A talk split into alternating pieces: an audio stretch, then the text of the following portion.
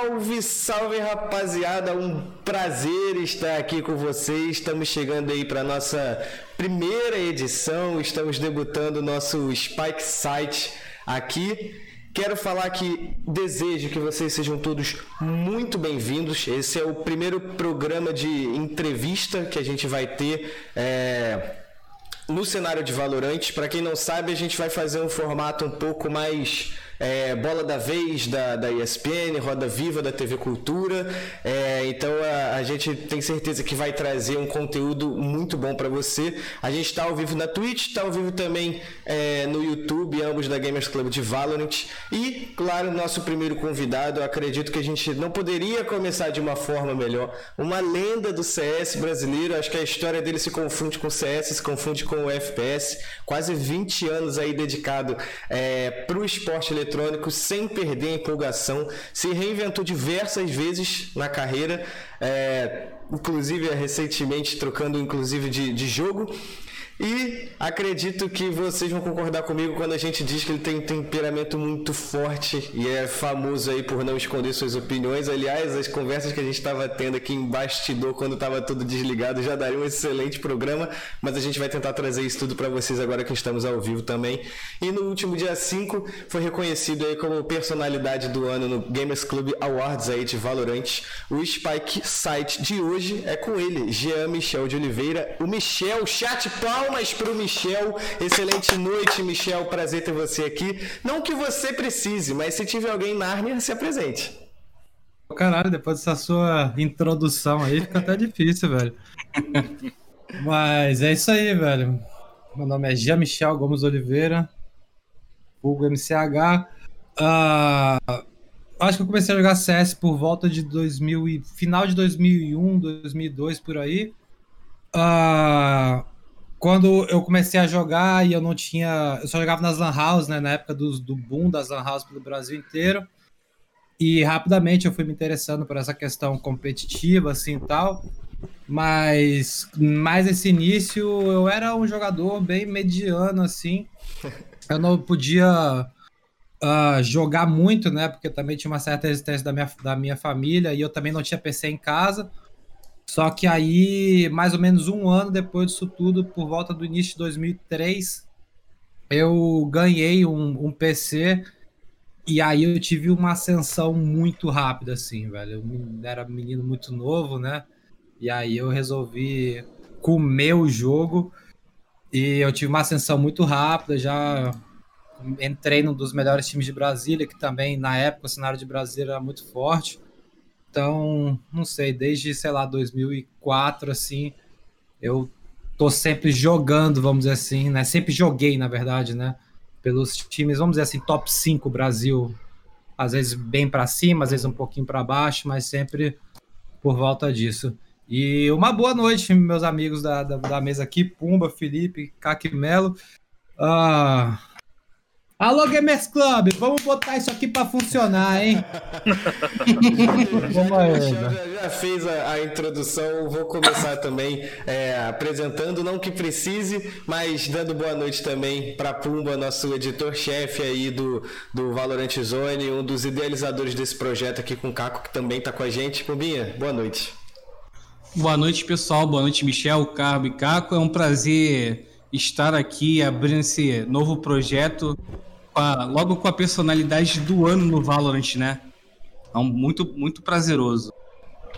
É isso, é isso. Caco, vou, já vou te dar boa noite também, nosso querido Zacarias, e já vou passar a bola para você, que eu já vi gente que tá falando que deu BO no meu microfone, qualquer coisa eu volto pro microfone daqui, mas já se apresente, Caco, e já starta a primeira pergunta aí. Beleza, é, é um prazer estar aqui, essa ideia do Pumba aí, a gente juntou, discutimos, brigamos muito para colocar esse programa no ar, e é um prazer muito grande estar aqui conversando com o Michel, né? Vamos ver se a gente consegue fazer um bate-papo bom. Já vou puxando aqui a primeira pergunta, Michel. Já você falou que você, nos bastidores, você falou que você tem uma memória muito boa, né? E logo no início do programa você contou um pouquinho da sua carreira aí. Eu queria saber como é que foi o seu sentimento quando você jogou o CS pela primeira vez e quando você jogou o Valorant pela primeira vez. Se eles foram similares e se você pode escrever um pouco de cada um deles. É, a minha memória é, é boa, mas o sentimento assim acaba ficando bem diferente, porque quando eu joguei CS pela primeira vez, eu nunca. Eu não tinha computador em casa, eu só tinha. Eu só tive um videogame na, na minha vida, eu tinha um PlayStation 1. Então, tipo, eu nunca fui muito envolvido em rolê de games, assim, em geral. Uh, eu era mais do rolê do, do esporte quando eu era mais jovem. Mas quando eu joguei pela primeira vez, eu vou te falar, eu lembro de algumas coisas do jogo, mas eu lembro do cheiro de ar-condicionado da, da Lan House. Dava uma sensaçãozinha legal, assim. E eu lembro que o primeiro mapa que eu joguei, ironicamente, né? Porque depois eu, eu morei nessa cidade, mas o primeiro mapa que eu joguei na minha vida era um mapa chamado The Vegas, que era um mapa do CS, uhum. que era no ponto 3, que era dentro de um cassino o mapa. E é irônico como a vida é, né? Depois eu também morei em Las Vegas jogando pelo T1. Mas eu lembro de assim, de estar tá meio que tendo uma dificuldade muito grande, né, para lidar assim, né, com teclado, mouse, mira e pega arma e planta bomba. E eu lembro que no primeiro dia que eu, que eu, que eu joguei isso, eu tenho uma experiência bem vívida, uma lembrança bem vívida disso, porque a galera começou a falar: planta bomba, planta bomba, planta bomba. E eu tava com, com a bomba, entendeu? E eu, como é que pega a bomba? Como é que pega a bomba? Aí alguém falou: aperta o 4. Ou 5? Não sei, ó, ó, como é que o Valorant polui. Que é o 5. É o 5, é o 5, não sei se é o 5. Aperta 5. Aí eu apertei 5. Aí eu peguei a bomba. Aí o cara falou: agora clica, clica no mouse aí que vai, que vai plantar. Aí eu tentei plantar, só que eu não tava no bombe. Aí eu falei, galera, não tá plantando. E aí, tipo assim, ninguém contestou que eu não tava no bombe. Logo, quem tava me dando dica sabia pegar a bomba, mas também não sabia que eu tinha que plantar no lugar específico. E aí ele falou, não tá plantando. Aí o cara falou, ah, tá tudo bem então, deixa pra lá. E aí, velho, eu fui gostando do negócio ali, aprendendo e tal, e fui, fui evoluindo. Já no, no, no Valorant é completamente diferente, né? Que aí você bota, sei lá, 18 anos aí de, de CS, de programação mental em cima do negócio.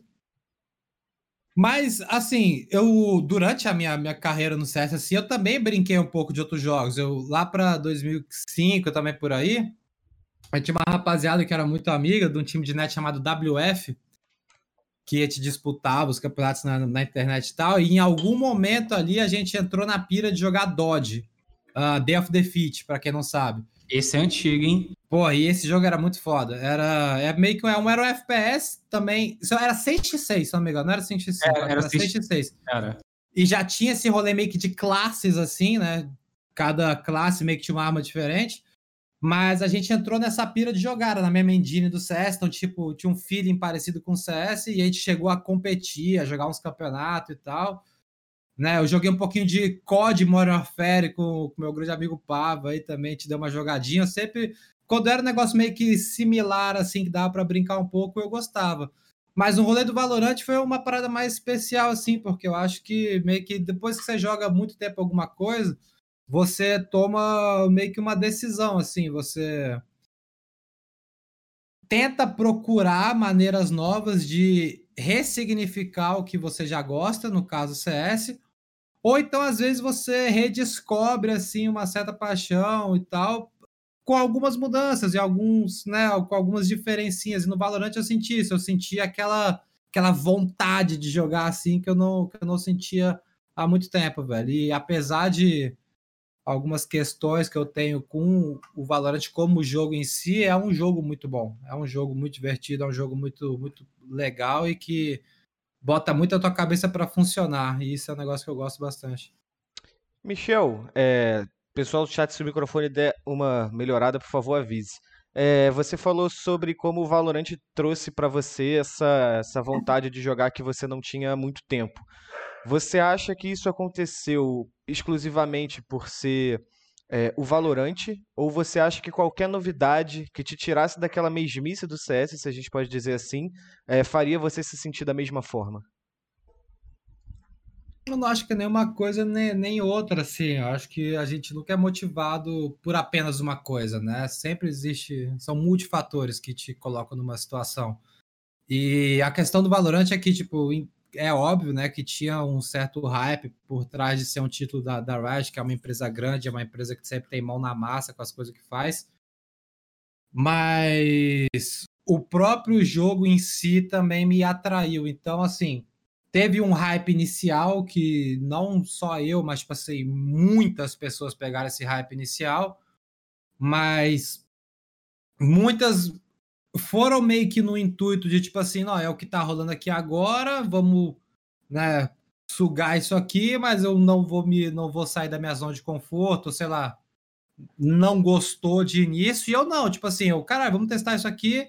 E aí eu fui gostando, gostando, e eu fui ficando. Então assim, não foi não foi uma decisão premeditada, que é um negócio que o pessoal até vem falar para mim às vezes de vez em quando, ah, você mudou isso e aquilo e tal. Não foi nada disso, foi simplesmente eu testei um novo jogo e aí excedeu as minhas expectativas em relação a isso e foi se construindo de uma maneira natural, assim, que eu fui gostando, entendeu? Tipo assim, até hoje, por exemplo, você no início falou, pô, que migrou do CS eu nunca nem pensei, e, tipo, eu não acho que eu migrei, tipo, eu só tô jogando um jogo diferente, entendeu?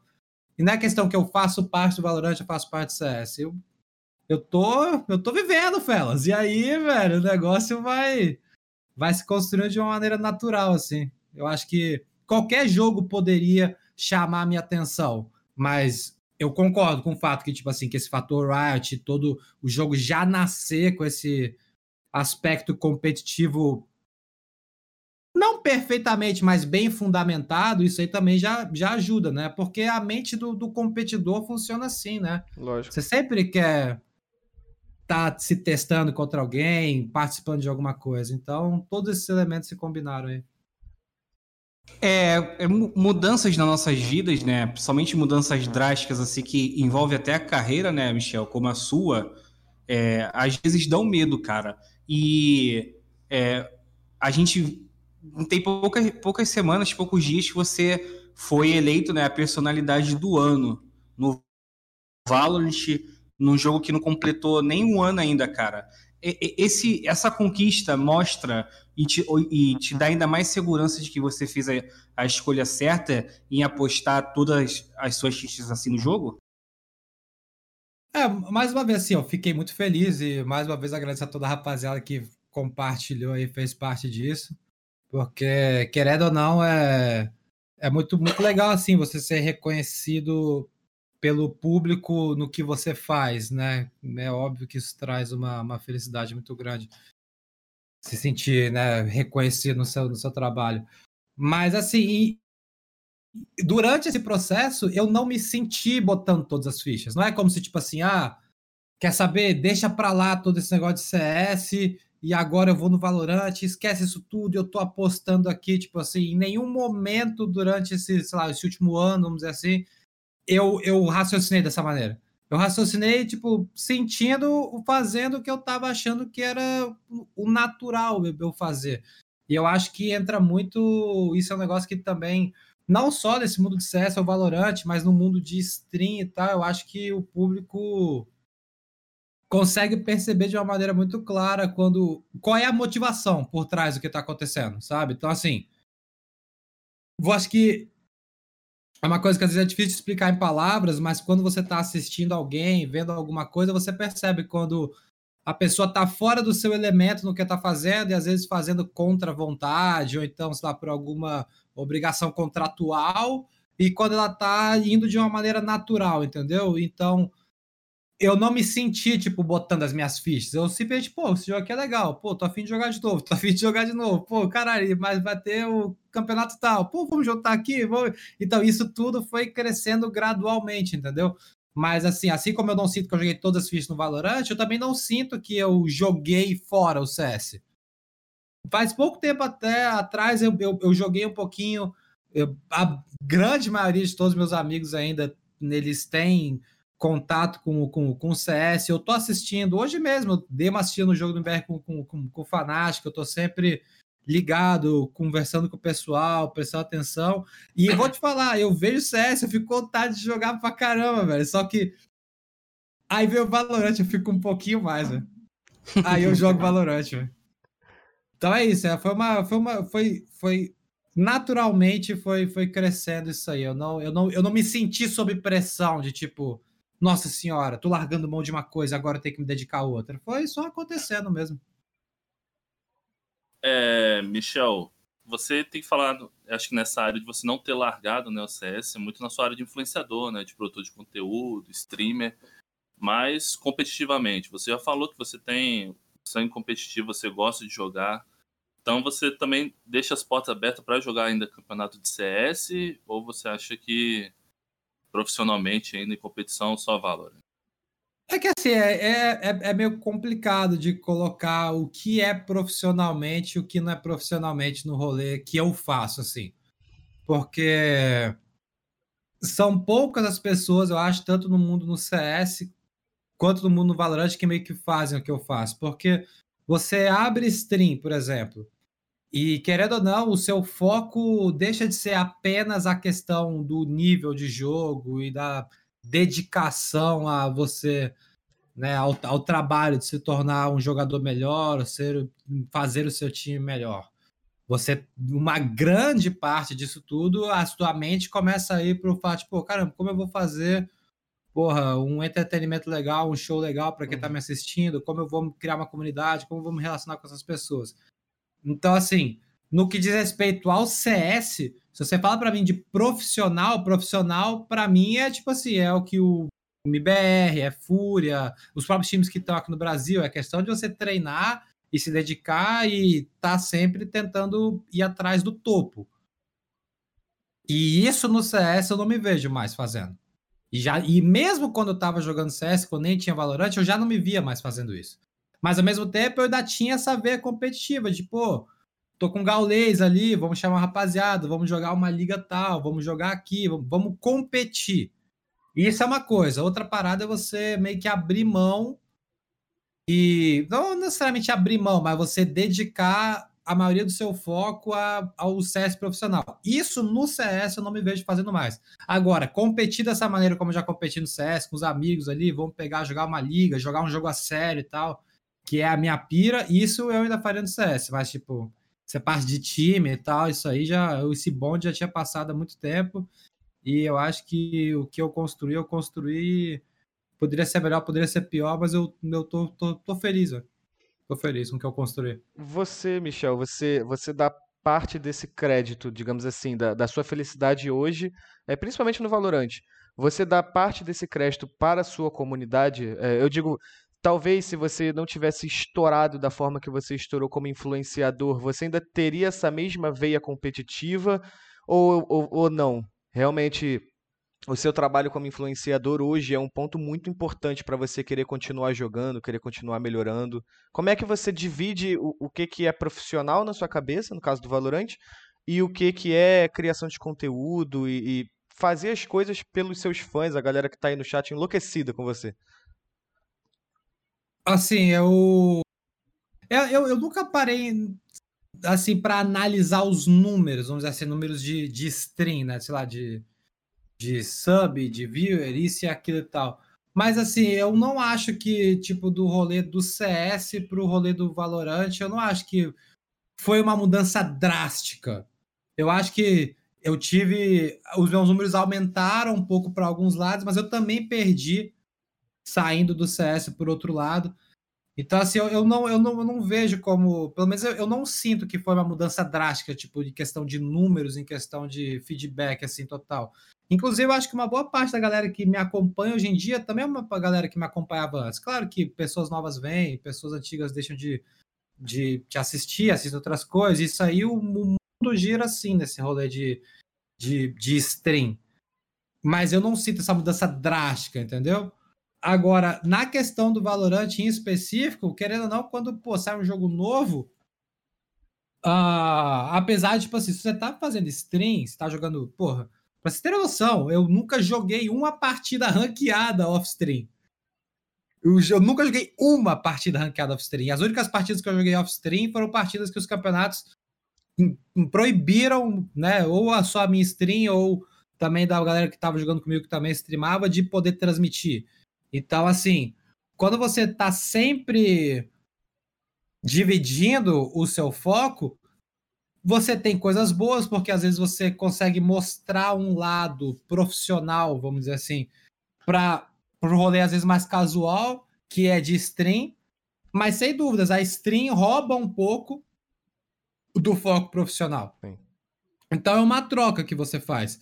Agora, na questão do Valorant em específico, assim, uh, no ano passado, né, a gente, te formou alguns times aí e tal, teve os resultados legais, até ganhamos o campeonato e tal, mas mais ou menos perto do Qualify do First Strike ali, a gente resolveu dar um pouquinho de foco a mais e tentar treinar em off, só que hoje, olhando para trás, assim, eu acho que teria sido melhor e provavelmente a gente até teria se classificado se a gente nem tivesse treinado, porque eu acho que meio que a gente acabou tendo que arrumar ou resolver muita coisa em cima da hora e acabou meio que tirando, às vezes, a zona de conforto que alguns estavam ali.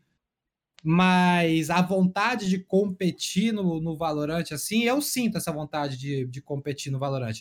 Mas eu não me vejo abrindo mão de fazer stream. Sim completamente. Tipo assim, eu me vejo, né, se for o caso, né, e se, né, nas condições de temperatura e pressão corretas o negócio fizer sentido para mim, eu me vejo um mundo onde eu passo uma parte do meu dia treinando com o time e depois também faço esse treino, por exemplo, negócio que parece com o que o Saci faz, por uhum. exemplo, sabe? Eu acho que ele é um cara que consegue equilibrar bem essas coisas. Mas eu não vou mas eu, eu felizmente não estou em posição de tipo de impor isso em mim de qualquer maneira, tipo no sentido de que ah, eu vou fazer a qualquer custo, que vai qualquer time, qualquer campeonato, qualquer parada. Felizmente eu tenho essa essa gordurinha desse, desse conforto de não depender disso. Então, eu, tipo, eu só me envolveria nesse rolê se fosse num time que valesse muito a pena com pessoas que eu quisesse estar junto e que também para disputar por coisas importantes, porque se não, para mim não vale a pena o esforço X recompensa, sabe? Então, nessa questão aí ainda está em aberto. E não sei se a gente vai para esse lado mais durante a entrevista aqui, mas tipo, tem muitas mudanças que eu estou passando que também eu acho que vão colaborar e já estão colaborando para eu também estar tá me desenvolvendo mais como jogador e também mais como, como streamer, né, que eu estou fazendo no momento. É, Michel, quando o Valorant, né, foi anunciado ano passado, né, é, teve aqueles comentários é, maliciosos, né, de que o Valorant era uma cópia do CS com magia, né, cara? Só que a gente viu muitos jogadores, não só no Brasil, mas ao redor do mundo, a gente viu muitos jogadores migrando, né? é, não só jogadores, mas como personalidade. Você, o Pava, o Xande e por aí vai. É, você acredita, cara, que é, essa sua mudança, cara, ajudou também, é, ou está sendo importante para ajudar é, nessa, é, nessa não, não, não rivalidade ruim entre as duas modalidades, cara? Muito comentários maliciosos saíram da minha própria boca, viu, velho? eu vou te falar, velho. Mas assim, a...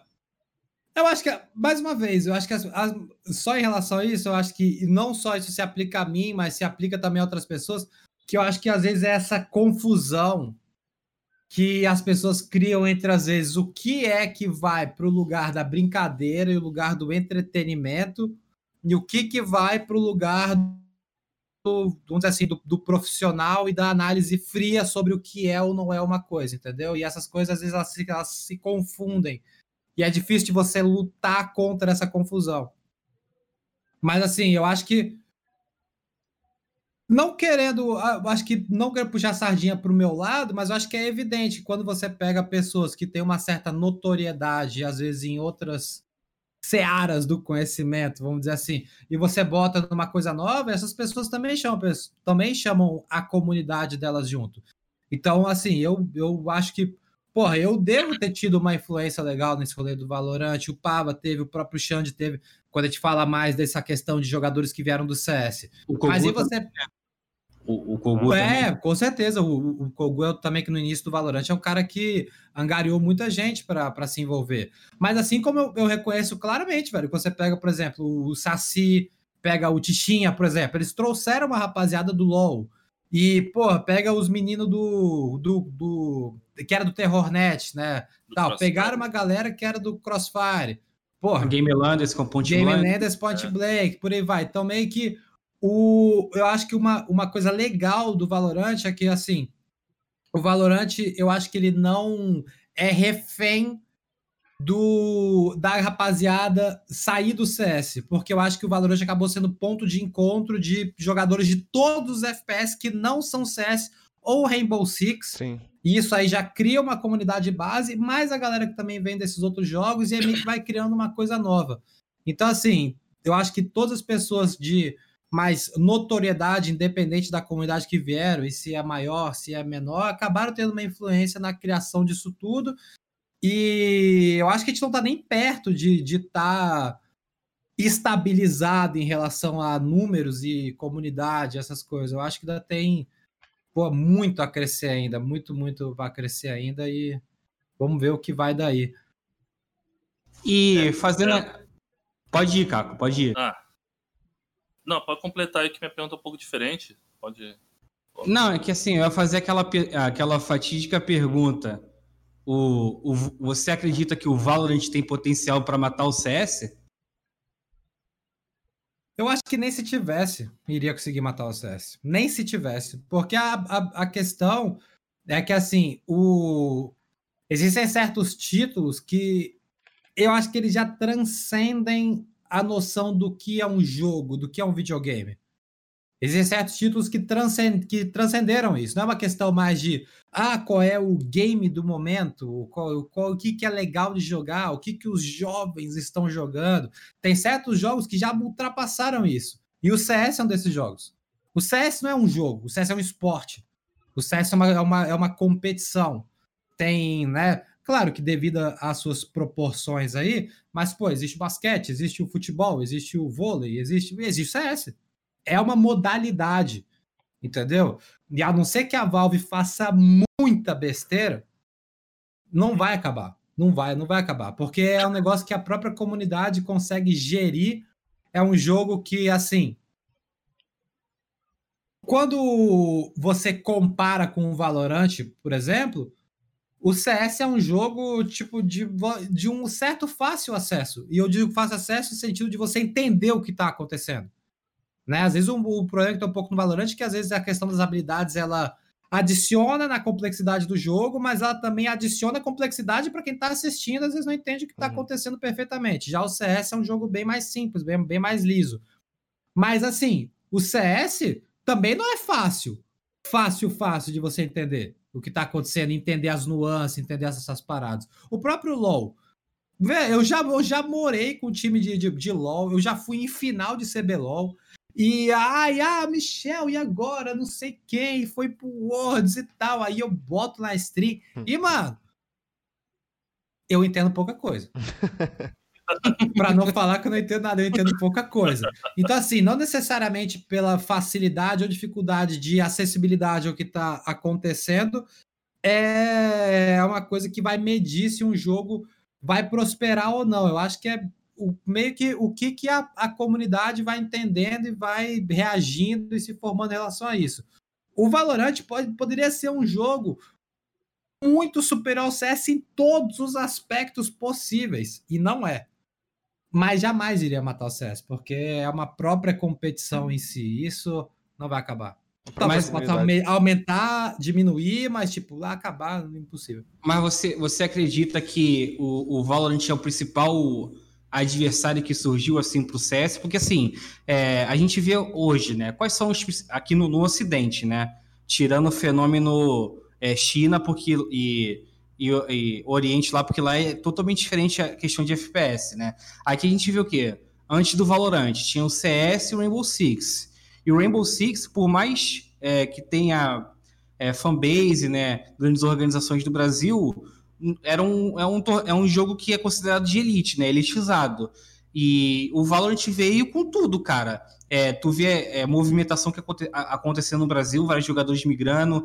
Lá na América do Norte devastou, né? Se tu vê como é que tá a cena da, da América do Norte, tá devastado assim. E na a Europa é o único reduto que a gente não viu tantas mudanças assim.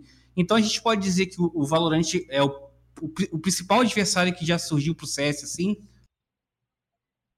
Ah, isso sem dúvidas. É, pra verdade, pra verdade, o grande adversário do CS, por uma boa época, foi o próprio CS, quando teve a, a diferenciação do CS 1.6 com o CS Source, né? Uhum. Que a galera às vezes esquece um pouco isso aí, mas o CS 1.6 era um jogo, um título muito forte. E aí, por volta de 2005, se eu não me engano, apareceu o CS Source e acabou dividindo a comunidade em duas. Só que, assim, como em praticamente essa vida, velho, a livre escolha das pessoas acaba ditando para onde as paradas vai, para onde as paradas vão. E acabou que a maior, a grande fatia da comunidade toda ficou no CS.6, mas também se criou uma comunidade paralela no Source. O CSGO conseguiu, mesmo iniciando muito mal, conseguiu juntar tudo de novo e crescer. A partir daí, eu acho que até o momento, e principalmente por esse fator Riot, velho, eu acho que o Valorant, ele é, sim, vamos dizer, um rival do CS, no sentido de que são jogos de mecânicas muito parecidas e que, inclusive, tem um público que se encontra. Porque o que eu percebo, pelo menos, na, na minha experiência, assim, é que. E claro que isso é poluído por eu ter vindo do CS, tá ligado? Mas, tipo assim, eu percebo que as pessoas que me acompanham, elas não. A, a maioria delas, eu acho que é um pessoal que tá, tá curtindo o CS, tá vendo o jogo do MBR e joga com os amigos e tal, mas também tá no Valorant, entendeu? Então, assim, eu acho que não necessariamente é uma rivalidade no sentido de que uma que um jogo espelhe o outro, mas sim que é mais uma coisa para botar no mix, entendeu? E, e, a questão de tipo do, do Rainbow Six geral, eu, eu, não posso me envolver muito isso porque assim, o, o, Rainbow Six é um jogo que eu nunca joguei, eu nunca dei um tiro nesse jogo.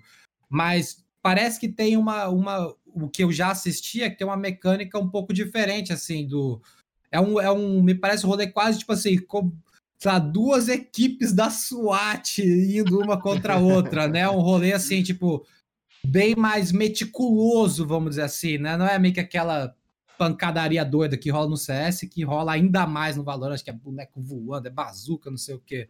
Rainbow Six já é um negócio mais, né? Você falou elitizado, eu não, eu não sei para que é o que é uma questão que é um jogo pesado e que não é que o, o, o, Rainbow Six, não sei como é que tá agora, mas ele chegou a ser pago, né? Você tinha que comprar e não era muito barato.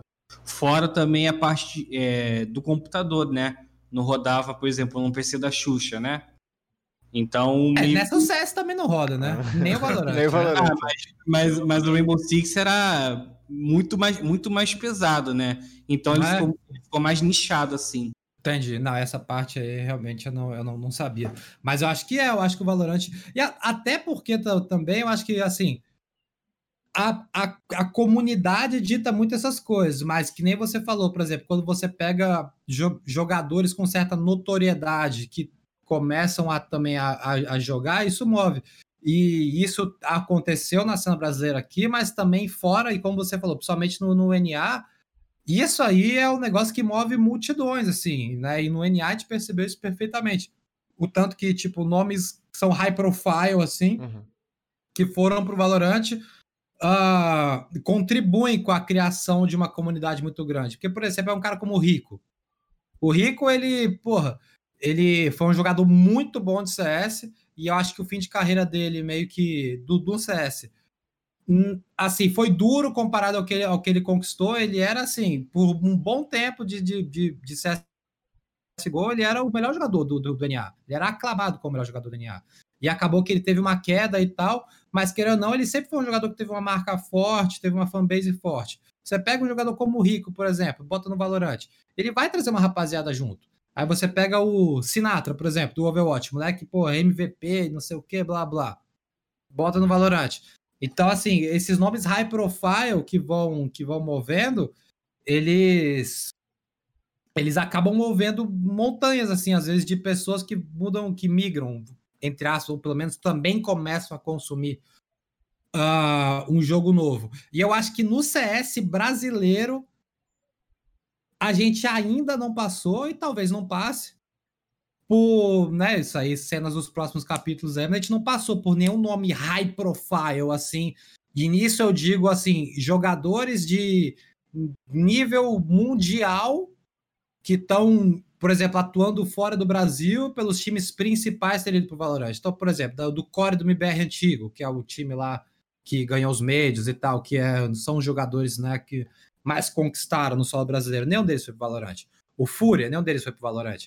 E a lista continua. Então, assim, de nomes high profile brasileiros atuando fora do, do, do, Brasil que poderiam trazer uma montanha de gente para o Valorant, ninguém veio. Então, assim, por exemplo, eu, eu, eu convido você a pensar, por exemplo, o mundo que tu Fallen viesse pro Valorant, por exemplo. Pô, lançou o Valorant e fala, pessoal, quer saber? Vamos dar um, um RR aqui, vamos fazer uma coisa nova. É, Imagina o, onde que a gente estaria agora. Isso eu não tô querendo culpar ele por nada disso, não. Só querendo dizer que tipo, é o, o poder de, às vezes, de né? Principalmente jogadores que estão atuando em altíssimo nível conseguem trazer. Ué, o Taco chegou a testar, né? O, na, na, eu acho que antes de lançar, o, o Taco foi um dos, dos caras que testaram o Valorant lá na Riot. Ah, é? Eu lembro que o Gal foi, que o, que o Fly foi. É, o Taco foi. Ele, ele, ele, até falou, ele até falou publicamente isso aí. Ele já foi Ah, é? é? Legal, assim, eu não sabia, não.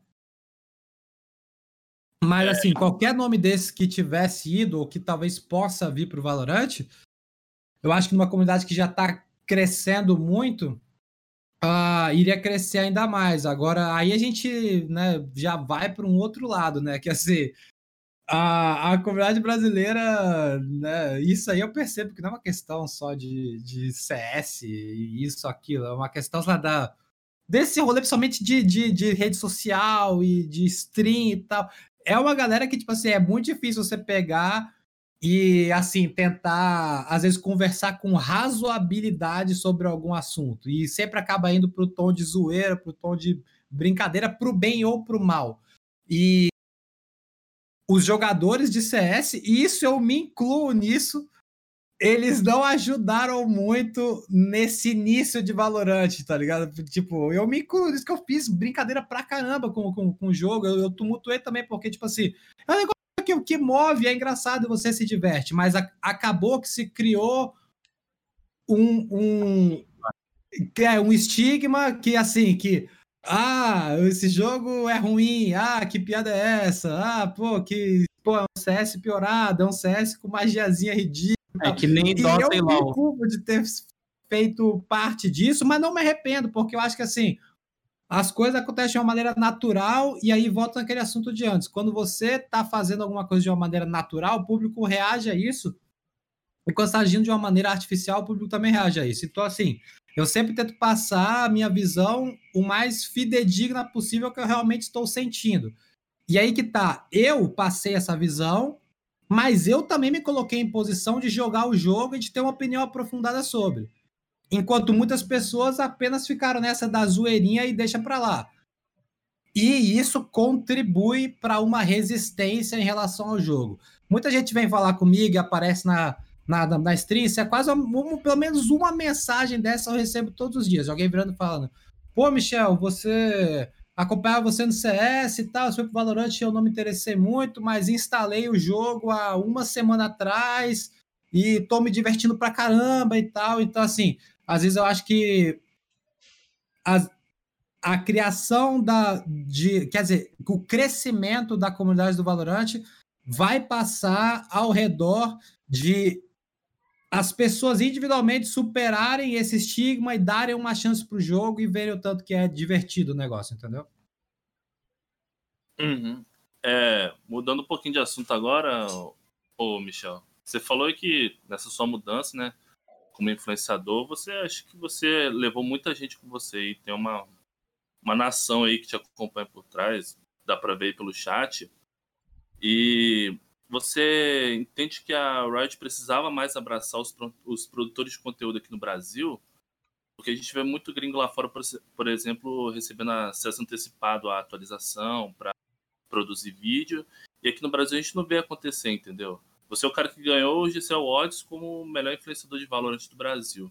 E você não tem acesso a isso, entendeu? Então, você não acha um pouco esquisito ou um pouco largado da Riot? É, assim, só uma, uma, uma nota, porque assim, eu, eu, eu sou uma pessoa que eu tenho uma certa boca grande para ficar, às vezes, me posicionando em relação às paradas, mas eu também não gosto de ser injusto em relação às coisas, entendeu? Então, assim, no que você. Existem, existem duas coisas diferentes aí no que você falou. Então, vamos parte 1, um, parte 2. Parte 1. Um. Parte 1 um é essa questão de acesso a conteúdo antecipado do jogo. Então, ah, vai sair o agente tal, ah, vai ter não sei o quê. Ah, é o próximo patch, não sei o que lá. Em, em relação a isso, eu tenho zero a reclamar com a Riot, porque eles, eles me deram acesso a isso. Não foi só para mim, foi para muitas pessoas. Para galera que faz conteúdo no YouTube, principalmente, né, que tem mais o foco no YouTube, as pessoas tiveram acesso a isso e continuam tendo acesso a isso. Ah, pô, vai sair o patch próximo, vai sair, e dentro desse patch vai ter os skins, vai ter a mudança do agente, isso, e o mapa novo, por exemplo, quando sair o Icebox, esses conteúdos a gente acaba recebendo né, uma, uma, um patch diferente do, do, do, jogo, que você acessa de uma maneira diferente, você consegue jogar e ver o que vai acontecer. Em relação a isso, com a Riot Brasil, eu tenho zero de reclamações com eles em relação a isso. Eu acho que esse é um trampo que eles estão fazendo muito bem. E, e eles seguem fazendo esse trampo bem. Então, em relação a essa parte, para mim tá ok e tá bom e ótimo.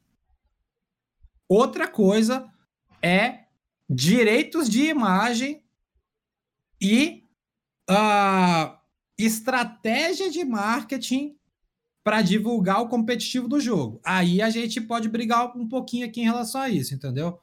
E aí a gente pode desenvolver nisso.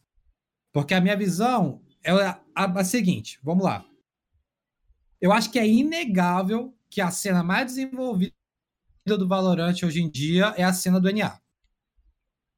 Aí a gente vai botar os motivos por trás disso. E aí, mais uma vez, nunca é um fator só, são várias coisas. Então vamos lá.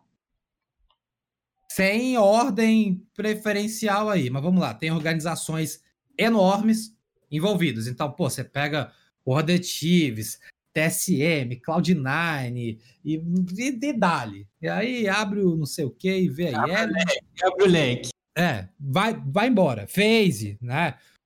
Organizações gigantes que, velho, são aclamadas. Você até tá aqui, ó. Tá até o amigo Felipe Cabolo com a camisa do Phase, olha aí, ó. né? Então, assim, você, você vê que são organizações gigantescas.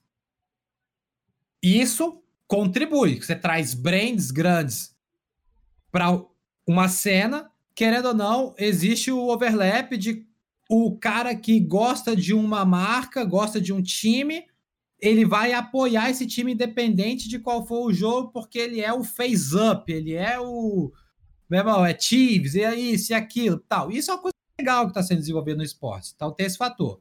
Fator número dois que a gente já conversou. Nomes grandes de cenas diferentes dos Estados Unidos indo para o jogo. E aí, para mim, entra um fator que é tão importante quanto, que é o que está sendo feito no NA. Porque para botar os pingos dos is aqui do que, que acontece. A Riot tem um sistema global, só que as sedes regionais elas têm a liberdade de, de organizar a cena regional como querem. E nisso é formato, direito de transmissão e, e dali. Beleza? Uhum, o caminho que a Riot NA tá indo, para mim, é o caminho mais inteligente possível. Em vários sentidos diferentes. Sentido número um: formato de campeonato. Você pode falar o que você quiser sobre o que tá rolando no Valorant NA, mas é muito raro você ter algum campeonato no NA onde um time que ganhou alguma coisa não foi testado. Então, assim, lá é fase de grupo melhor de três, e é Lauer, e é, e é playoff, e dali, é final melhor de cinco. E às vezes isso pode ser uma parada, às vezes, um pouco até massiva para quem está assistindo. Mas lá eles estão botando os times à prova. Enquanto, por exemplo, eu não acho que nem esse é um problema grande aqui, aqui no, aqui no BR. Eu acho que a gente está tendo formatos legais aqui até, apesar do formato do Challengers para mim, isso é um, um. Porra. É uma, é, uma, é, uma, é uma aranha tarântula peluda, esquisita, e mas, tipo, no final meio que vai provar. Mas na, na Europa, por exemplo, uma série de melhor de um, sem o Winner Lauer e tal, e aí é problema da Riot Europe, é problema da Riot Coreia e aonde for. Então, para mim, a Riot NA tá indo muito bem na questão formato de evento. Mas, para mim, a Riot NA tá indo melhor ainda na questão desenvolvimento de, de, de comunidade e geração de conteúdo. Porque lá, por exemplo, ó, isso que eu nem acompanho tanto assim, mas a gente fica de olho. Por exemplo, tem um rapaz lá nos Estados Unidos que o, é o MIF, M-Y-T-H. Parece que ele é um streamer muito grande. Sim, sim. Ele é do TSM, né? TSM, exato. Esse cara, ele tá transmitindo os camp. Ele tá recebendo o feed para transmitir os camp. Por quê? Porque a Riot NA entendeu muito bem uma parada que no próprio CS brasileiro já foi entendido muito bem. Você tem aqui no Brasil opções. Então, por exemplo, você pode pegar e você pode assistir com a transmissão oficial no rolê, que não eu não acho ruim. Mas tem gente que, velho, possa talvez querer consumir diferente. Sim. Então você pega no rolê de, porra, o cara que apresenta, o cara que narra, o cara que comenta, o cara que analisa e tal, pá. E você tem um rolê muito mais descontraído com personalidades. Por exemplo, é o que o Gal faz. E o que eu também fazia junto com ele uh, por muito tempo no CS. Que é esse rolê de você ter esse acesso às imagens, mas você apresentar ao público de uma maneira diferente. E aí, você, você, só, tá, você só tem a ganhar com isso, porque você está pegando uma, uma, uma fatia de gente que também pode gostar da exata mesma coisa, mas por um, por um ângulo diferente, entendeu? E a Riot do NA entendeu isso perfeitamente, porque eles pegam e eles têm essa transmissão oficial, que é o rolê do terno, é o rolê do analista, e pá, e vamos aqui, volta. Mas eles liberam o direito de transmissão para o MIF. Eles liberaram o direito de transmissão agora para o Shroud. Imagina você ter o Shroud, cara. O Shroud é um streamer gigantesco. Teve o Ninja Ele é um cara O Ninja transmitiu. É, teve Oi? o Ninja também. O Ninja. Os caras foda. E, e a Riot NA entendeu que, pô, peraí, velho, esses caras, eles têm comunidades gigantes, são pessoas interessantes, são pessoas que têm sucesso nas comunidades dos jogos de onde eles vieram. Para mim, faz o sentido completo trabalhar com esses caras e colaborar com esses caras para que eles apresentem o conteúdo do meu jogo. Porque aí o cara que vê pelo Shroud, ele depois ele pode querer ver pela transmissão oficial e ele pode instalar o jogo, ele compra o skin, ele cria o time e por aí vai. E o negócio vai se retroalimentando. Entendeu? E a Riot do NA entendeu isso perfeitamente. E, e além de todas as questões de grandes nomes, grandes organizações, grandes comunidades. E aí você pega um jogo, né? Se eu não me engano, teve algum TSM contra Sentinels aí, numa das finais de Ignition Series, alguma coisa aí, que meteu mais de 100k de gente assistindo. Sim. Então, assim, eu acho que isso tudo passa por essa questão, mais uma vez, nunca é um fator só, mas passa por essa questão de você colaborar com quem quer colaborar com você. E eu acho que a Riot do, do Brasil tá muito atrás nisso, mas muito atrás nisso. E eu espero que melhore muito. Já tá tendo algumas melhoras, né? Porque antes era o rolê que, né? Primeiro, jogador não podia transmitir nada. Então eu já rodei nessa algumas vezes de que eu não pude transmitir os eventos Riot. Aí parece que agora eles liberaram isso. Aí, qualificatórios, que, que nem transmissão tinham. Aí agora eles liberaram, mas só para quem está fechado com eles. Uhum. Então, assim, vamos ver como isso vai crescendo, porque, assim, mais uma vez, para mim está no interesse da, da própria Riot e eu adoraria colaborar com isso e fazer parte disso tudo, porque é um negócio que vem para mim, mas vai de volta para eles. Porque o, na hora que chegar, por exemplo, na grande final lá e tal, se eles não quiserem liberar para os streamers, a história do campeonato já vai ter sido construída também por meio desses influenciadores e de streamers. E o cara que tá acostumado a ver comigo, tá acostumado a ver com o Tichinha, tá acostumado a ver com não sei quem, isso e aquilo, ele já vai estar tá envolvido nessa história, envolvido nos times, envolvido nessa rivalidade. Quando chegar o momento, ele vai ver também. E ele vai querer jogar o jogo. Então, assim, para mim é contra-intuitivo você querer fechar tanto dessa, dessa maneira, entendeu? Para mim, a, a comunidade é a melhor maneira de. A comunidade com liberdade é a melhor maneira de você eleger uh, como desenvolver um grupo, entendeu? Antes, antes de eu fazer a pergunta, eu vou até abrir um parênteses sobre isso que você falou, Michel. Eu acho que, primeiro, que você já tem a experiência, você já fez isso com o Gaules antes, você já transmitiu é, jogos Major, cara, Major, só comentando e, e, rindo com a galera. E se eu puder dar uma opinião, cara, eu prefiro, tenho preferido muito mais esse tipo de de transmissão de partido oficial, assim, porque eu acho que a gente veio de uma cultura, cara, em que a gente cresceu vendo futebol e qualquer outra coisa na TV em que tudo era comentado de uma forma muito pragmática, né, muito correta. E cara, tinha vezes que eu só queria assistir um jogo oficial e ouvir Diego falando merda. Era só o que eu queria. Era só o que eu queria. E aí foi o que a gente encontrou com o Gal, com você. Já levou o cara do Masterchef para transmitir partida de Major, assim. Então, eu acho uh. que eu acho que é um negócio que dá espaço para os dois. Não precisa existir uma competição. Você consegue colocar uma transmissão oficial e você consegue colocar o, o Michel lá. Então o próprio pessoal lá do, do, do chat já tá falando Free Michel aí pra Riot, cara. E, e, e, mais ou menos é. complementando em relação a isso, Michel, é, o que você falou antes, em relação a ter um, um high profile né, é, dentro do, do, do, cenário de Valorant. Eu queria saber de você por que, que você não se considera esse high profile? E eu explico o que eu quero dizer. Porque, por exemplo, se a gente pegar jogadores como do próprio MBR lá, do, do SK, né, que ganhou tudo, que fez o nome assim. Você tem Taco, você tinha Phelps e tudo mais. Eu vejo aqui pelos números que a gente tem na live hoje, a gente está com 1,3k, vai ter 1,4k de pessoas na live. Com você. É, o, Salve, rapaziada. É, então, assim, a gente não bateu isso, por exemplo, no overtime com o Taco. Então, por exemplo, por mais que talvez de forma inicial o, ah, o taco foi pro Valorante. Ah, porra, causou um, um, primeiro impacto muito grande, mas eu acredito que talvez isso depois se perdesse. O que não se perdeu com você.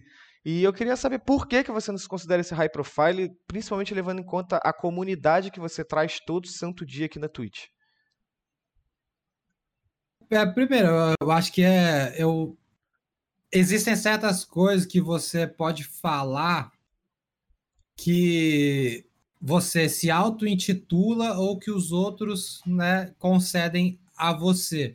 Eu não gosto de me colocar numa posição de falar que eu sou isso ou que eu sou aquilo dentro de, de, de uma comunidade. Eu fico muito feliz quando essa, essa comunidade se manifesta de uma maneira natural uhum. a meu favor ou até contra.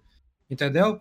Agora, o que eu quero dizer em questão de high profile, nesse sentido que você falou, eu quis dizer o high profile não no sentido de stream, no sentido de comunidade ou de engajamento, ou isso e aquilo. Eu quis dizer estritamente no sentido de high profile, de ser jogador ativo competitivamente na cena mundial do CS. Eu, eu, o, meu, minha, minha definição de high profile foi essa. E aí eu não estaria incluso isso, uhum. nisso, porque eu já tinha parado de jogar CS fora do Brasil já fazia tempo. Eu parei em 2018. 2018 né? Então, tipo assim, eu já tava, pô, quase dois anos fazendo stream, sem estar envolvido com essa cena competitiva internacional, antes de eu começar. Então, o high profile foi nesse sentido de, pô, peraí. E assim, indiscutivelmente, por exemplo, tá, talvez quando o rolê é Twitch eu possa trazer mais aqui, mais aqui. Para mim não é nem um rolê de competição, de nada disso. Cada pessoa tem o, a sua própria expertise. Mas é inegável que, por exemplo, você pega o time Double Major Champions lá. Tá ligado? Você pega Fer, Cold, Fênix, Fallen e, e, e Taco. Esses caras, todos eles já fizeram ou fazem stream, mas me parece que não é né, o, o, deles, o, o né? foco é. deles, mas é inegável que, tipo assim, quando você pega uns caras que tem títulos gigantescos como esses, com as redes sociais que eles têm, com a influência que eles têm, com a fanbase que eles têm, isso seria muito positivo para o Valorant, entendeu? E mais uma vez, não é uma questão de pressão, não é questão de nada, é só de pensar no e se desse sim, mundo. Sim. Então, essa questão do high profile foi só questão de jogador ativo na cena brasileiro, na uhum. cena mundial. Foi nesse sentido que eu fui. É, Michel, você, né, é, várias vezes, né, por até ter uma personalidade de sincerão, é, você já teceu críticas de falhas do Valorant, né, cara?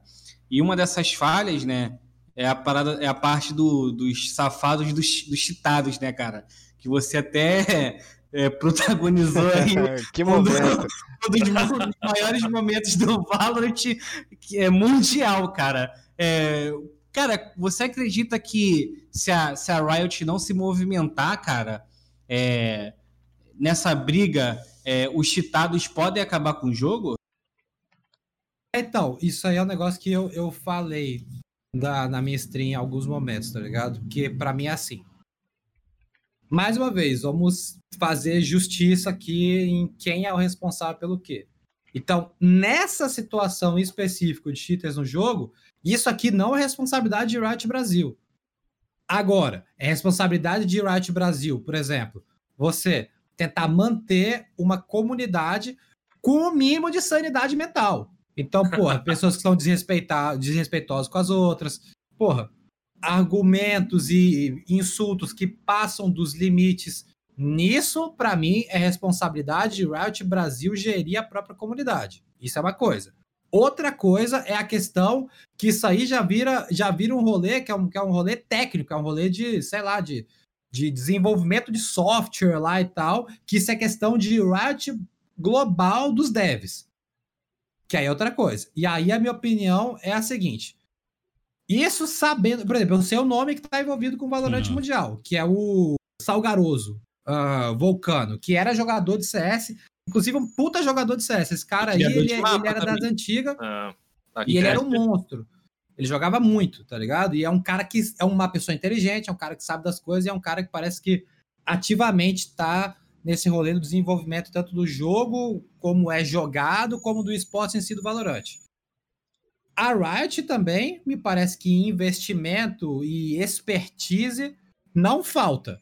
Mas, humildemente eu falo, eu acho que a Riot foi um pouquinho ingênua, a Riot global, mundial, foi um pouquinho ingênua de talvez não ter levado em consideração tanto que esse fator dos cheaters poderia ter um poder sobre o jogo, entendeu? Então, assim, o que eu espero é que isso aí pela própria experiência até de em público, inclusive o Fly já falou sobre isso, e eu já conversei com ele também, que o Fly é um exemplo, ele representa a, a, a GC, que é uma plataforma né, third party, para o CS e tem um próprio sistema de anti-cheat, de controle, e isso e aquilo e tal.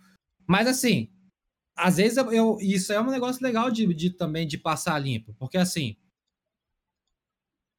às vezes a, a, a comunidade entende que, ó, beleza, tem um anti-cheat no jogo, então é o GC Client, é o SDA Client, é o Vanguard, é isso e aquilo. E criou, acabou. E não é assim que o negócio funciona. É a briga de gato e rato. Os caras criam anti-cheat, aí o cheater vai e cria o bagulho de volta, aí, e fica nessa. Então, o bagulho tem que ser ativamente uh, modificado para manter a integridade do jogo. E aí que tá. Meu único criticismo em relação a Riot é que eu acho que eles não levaram tanta fé na mão que os cheaters tinham, entendeu? Que eu acho que, assim, chegou, né, agora com esse rolê todo de Arduino, babuíno e não sei o que, e, e, blá blá, que isso é uns bagulho que, na, que durante o CS eu nunca fazia essas coisas, velho que é umas paradas absurdas, rapaziada. É, porra, é placa não sei o quê. Eu não sei se vocês chegaram a ver isso, eu vi durante a minha stream. Mano, é, é, é, uma luva, uma luva, literalmente uma luva que você bota na, na sua mão e clica mais rápido, isso e aquilo. É uma infinidade de coisas. E a questão do que é usar, usar cheat também é uma questão que, assim, foi para muito mais, assim, uma, uma questão de nuance do, do que uma, uma questão, uma questão sutil do que uma questão esparrada. Então, assim, antigamente a gente, no CS, né, na minha experiência, por exemplo, a gente entendia, pô, esse cara é cheater. Então, o que, que ele tá fazendo? Ele tá com speed hack, ele tá na velocidade a 800 por hora no mapa, ele tá voando, ele tá, tá girando. girando, dando tiro, ele tá vendo todo mundo pelas, pelas paredes. E agora os cheaters, tanto do CS como também no Valorant, se desenvolveram para um ponto que, tipo assim, porra, é a sua mira tá aqui, só que se o cara aparecer aqui, vai dar uma puxadinha mais rápida. Ah, o seu spray tem uma consistência tal. Ah, vamos dar 10% a mais. Ah, você tá escolpado de AWP aqui. Pô, se o cara aparecer perto, você pode atirar reto que pega do mesmo jeito. Então, assim, são né, muito mais sutil E dentro dessa sutilidade, existe muito mais dificuldade. Primeiro, para você que está vendo, interpretar se está com alguma coisa errada ou não, porque aí a diferença entre um jogador muito bom e um jogador cheatado começa a ficar muito mais perto. E também o tanto que, esse, né, que esses programas são sofisticados para ter essa briga de gato e rato, entendeu? Michel, e eu acho que te cortar, tem né? que desenvolver melhor nisso. Véio. Você falou de sutilidade. Você tá vendo a, você tá vendo a, a live na, na, segunda tela aí? Não. Eu vou, eu vou botar aqui então pro pessoal ver rapidão. A gente vai colocar o seu momento lá com, com o cheat e que não foi nada sutil. Aí, não foi nada sutil. Vou colocar aqui pro pessoal assistir, a gente ver esse belo momento aí. Você relembrar a raiva que você passou aí. Oh, man, Tem como perder. Olha isso aí. Oh, those pin shots. Ah, e essa, essa foi a parte do clipe que até o, um dos Riot, né, comentou depois, né? Yikes. Porra, que merda é essa, Michel? Não dá pra, não dá O pra dizer outra mágica. forma, né, cara? É, cê- é, é, é o da, o da Icebox ali, né? É, dá esse bom. É, não, é, não, essa aí é zero sutileza. Esse, esse cara usando isso aí, isso aí eu, eu sinto que, que é até, porra, ligeiramente mais fácil de resolver os caras que estão desse jeito. Mas o meu medo é o que pode corromper uma cena competitiva é esse outro lado que, que, que, eu- que eu tô indo.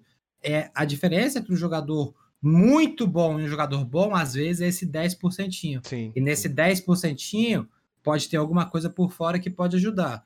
E aí a gente vai para a página 2. A página 2 é, é o seguinte: um jogo só é compreendido de uma maneira legítima como uma competição, como um esporte, quando a gente tem no nosso inconsciente que o jogo está sendo jogado de uma maneira limpa.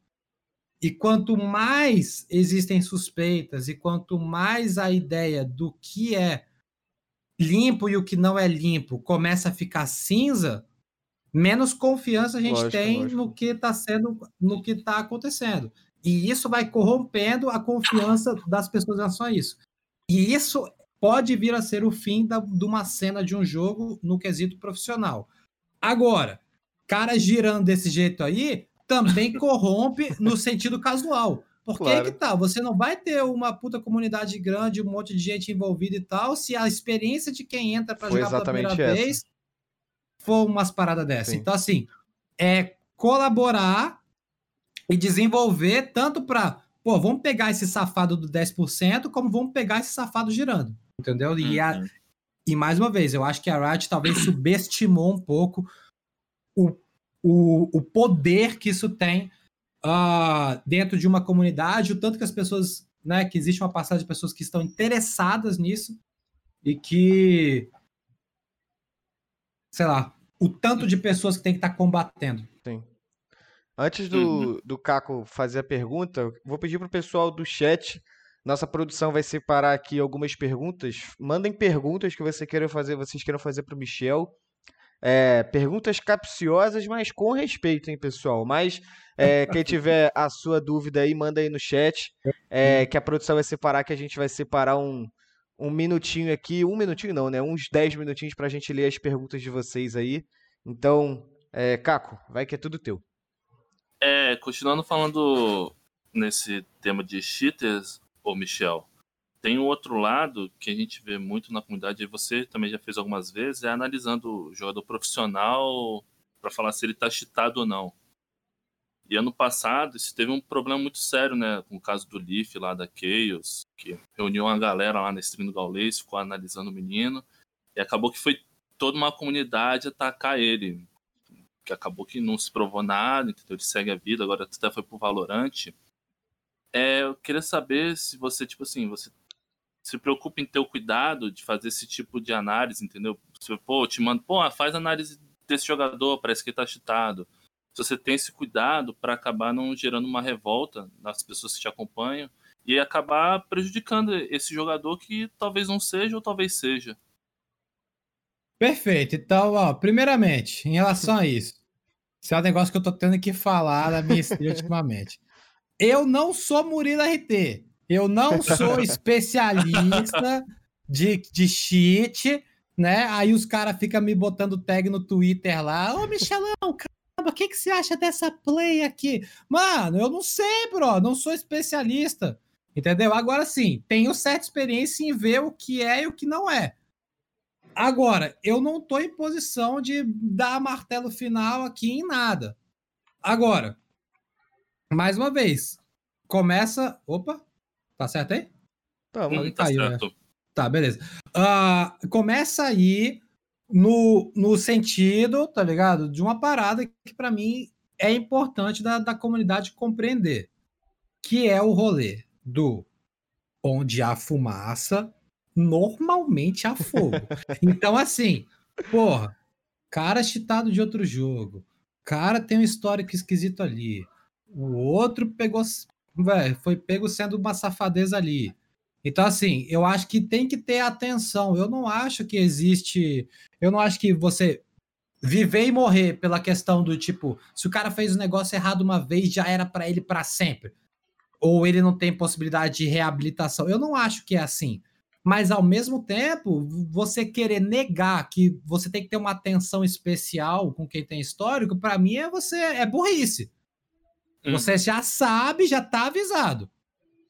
Então vamos lá. O rapaz é o menor infrator, ele já tá causando. Ele causou com 14, ele causou com 16, ele causou com 17, ele fez 18 anos. É bom de tá, é bom de tá ligeiro que esse rapaz aqui ele, ele, ele tá fazendo. Vamos acabar com ele? De jeito nenhum, mas tipo assim, vamos ter uma atenção especial? Normalmente é onde há fumaça fogo nessas paradas, e infelizmente esse tipo de comportamento nocivo ele tende a se repetir. E isso é uma coisa. Agora, entra também no rolê. Eu não sou especialista em cheat para tipo ter certeza absoluta de se que se o cara ele é muito bom ou se ele tá com aquele 10 com aquele 10% a mais. Eu não tenho como dar martelo final nisso e também não é nem a minha função. Sim. Não é nem, sabe, eu não tô, não, não, não tô nem eu não tô aqui para isso. Agora, isso me afeta. Indiretamente, e diretamente, isso me afeta.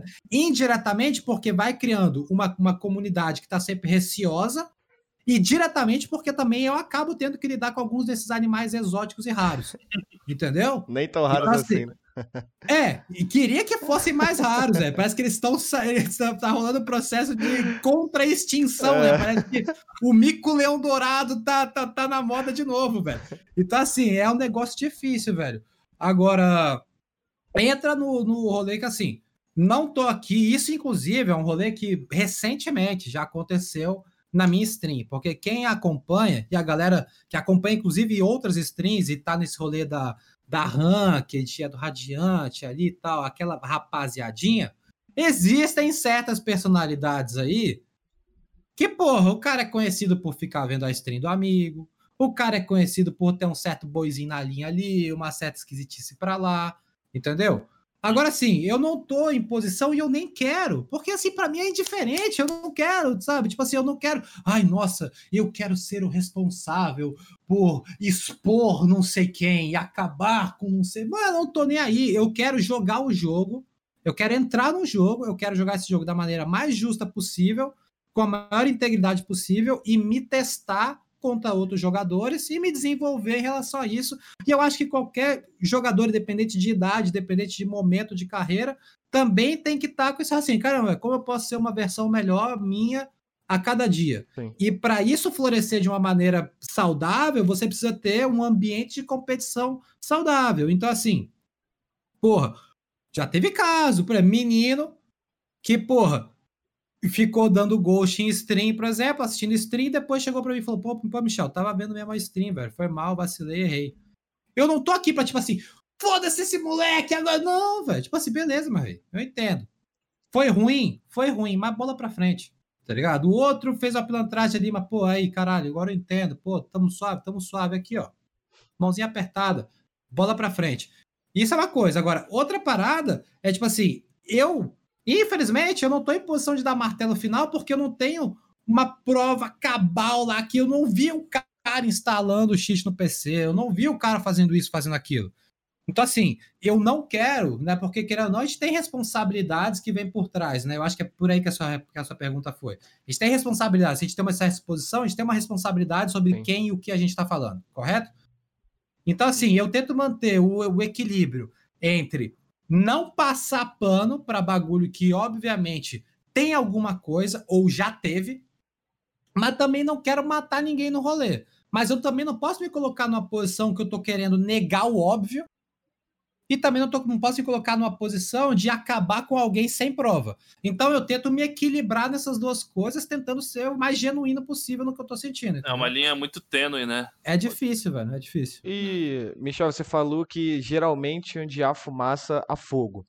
Você vê fumaça no cenário profissional brasileiro de Valorant? Vejo, vejo. Vejo.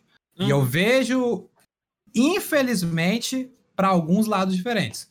Agora sim, Falando isso, eu estou querendo dizer que a competição brasileira do mais alto nível está corrompida? Eu não estou falando isso. Eu acho que a maioria dos times de destaque são de jogadores muito bons, muito inteligentes, que também têm um histórico bom em outros jogos, ou de novos talentos que estão aparecendo aí. Mas, às vezes, tem um certo caso para lá, um certo caso para cá, que indiretamente pegam na comunidade e que diretamente também podem ter encontros que vão acabar poluindo o entendimento do jogo, entendeu? Então, assim, eu não falo isso só sobre cheat, porque tem a, a suspeita sobre cheat, né? De, de alguns jogadores, de alguns acontecimentos. Mas também tem a certa suspeita de comportamentos inaceitáveis, né? Às vezes de desrespeito Sim. com outros jogadores, desrespeito com com influenciador, desrespeito com streamer, desrespeito com, com, com mulher, entendeu? Tem essa que, que é, tem essa questão do cheat, tem a questão da própria concepção do que é íntegro e o que não é íntegro. Então, às vezes, tipo assim, a questão do pô, o que é fair play? O que é correto no ambiente competitivo? Tem essa Sim. questão. Então, assim, isso tudo não é que assim, tá errado e, porra, a gente tá, a gente tá num, num, num problema de difícil de resolver. Mas eu acho que é uma coisa que a gente sempre tem que estar atento e uhum. que também vai fazer parte do desenvolvimento de uma comunidade mais saudável, entendeu? Porque se a gente começa, às vezes, naturalizar certos comportamentos que não são corretos, a gente vai começando a criar uma base de raciocínio onde isso evoluindo pode acabar se tornando uma maneira de se comportar que vai ser aceitável. E isso, inevitavelmente, vai levar a um ponto que vai, se, vai criar uma situação desagradável. Sim. E é melhor evitar isso. Então, assim, eu convoco a todos aí, velho, que estão envolvidos velho, na, na, na, na, comunidade para ter atenção. Tipo assim, pô, caramba, velho. Qual é o exemplo que você, às vezes, você tá dando para quem tá assistindo? Pô, caramba, será que você tá tendo fair play contra o time? Pô, caramba, quando você se posiciona sobre alguma maneira, você pode ser duro. E eu, é o que eu faço. Eu, eu, eu falo o que eu tenho que falar, mas, por exemplo, você fez uma pergunta para mim, pô, o que, que você acha da Riot, isso, isso, isso e aquilo. Eu fiz questão de deixar claro que, pô, aqui, ó, a Riot está fazendo isso bem, mas está fazendo isso mal. Então, assim, eu tento, eu, eu, eu, eu bato, mas eu tento bater com justiça. Ponderando. Será que a comunidade está sendo justa uhum. em relação. Será que o jogador X está sendo justo em relação ao jogador Y? Pô, será que tem um certo histórico nesse cara aqui que a gente não tem que ter uma certa atenção? Esse tipo de coisa. Você tem que estar tá atento, entendeu? O mundo é de quem está atento, velho. E se a comunidade não estiver atenta, você nem percebe, o bagulho já foi, que é o que já aconteceu em outros jogos. Tô, tô, tô correto? Eu percebo isso toda hora a galera falando comigo. Ah, galera, pô, Michel, mas, pô, chegou o momento que o Crossfire virou não sei o quê, chegou o momento que o Point Blank virou não sei o quê e tal. E a gente não quer que isso aconteça no Valorant. Você vai, Caco? Pode. É, então, ô, ô Michel, é, a gente vê, né, desde que você é, foi para essa área de influenciador das strings, você conseguiu criar uma família, né, cara, que é agressiva, que aí o pessoal até coloca no, é, como extensão do nick, né? Cara, é, como é que é, como é que é para você, cara? É, depois de tanto tempo jogando, né? Aí você muda um pouco a chave da sua carreira, né? E você vê que você construiu uma legião assim junto de você. Eu, eu conheço pessoas, né, que já falaram para mim, pô, cara, o Michel, é, assistir o Michel me ajudou. Eu, eu me senti abraçado, entendeu? Eu gostei do jeito que ele faz as transmissões, do jeito que é verdadeiro. Mas como é que é para você, cara, assim, pessoalmente falando? Porque eu acredito, né, cara, que é, você vê como uma profissão e a gente sabe que nem todo dia a gente vai trabalhar bem, né? Mas você tem que tentar se manter, né, para passar o melhor para o seu público. Como é que é para você, é, pessoalmente, saber que você criou uma família? Entendo. Como até arrumei o, o, o, boné ali pro anúncio comercial melhor. Salve, rapaziada. Não, assim, eu entendo, velho, que assim, eu você tá botando numa, num, numa, num raciocínio de pegar e olhar para trás. Então, tipo assim, pô, tamo aqui, e aí? Que, como é que você sente no que tá olhando para trás? Mas, tipo assim, eu raramente. Eu, eu, meu, a minha mente funciona assim, dessa maneira, tipo assim, de pegar e olhar para trás. Eu, eu, minha, minha cabeça tá sempre funcionando no sentido de ser um rolê de um organismo vivo, sabe? Então, assim, eu, eu raramente eu entendo a minha comunidade como algo já criado. Ou assim, a minha stream como uma coisa consolidada. A minha mente funciona de uma maneira semelhante ao que ao, a como a minha mente funcionava como jogador de uma maneira competitiva. E nisso é no sentido que o meu raciocínio é mais ou menos no tipo de beleza, eu tenho que melhorar aqui, eu tenho que me desenvolver aqui e tal e chegar num objetivo, ou chegar em alguma coisa. Mas a partir do momento que eu chego nisso, eu já estou num desconforto gigantesco para a próxima. Eu raramente eu paro e penso, tipo assim, nossa, agora criei a minha comunidade aqui. Agora tem um pessoal que me assiste aqui, então agora eu vou. Não. Eu sempre tô tentando me puxar e tal, para tipo, como dá para ser um pouquinho melhor, um pouquinho melhor, um pouquinho melhor, um pouquinho melhor. Mas eu entendo de onde vem a sua, a sua pergunta, nesse sentido que, tipo assim, é fato que, velho, você se dedica por, por, por anos, no caso que eu já tô, né? Eu já faz quase dois, já faz mais de dois anos que eu tô envolvido nesse rolê de fazer stream.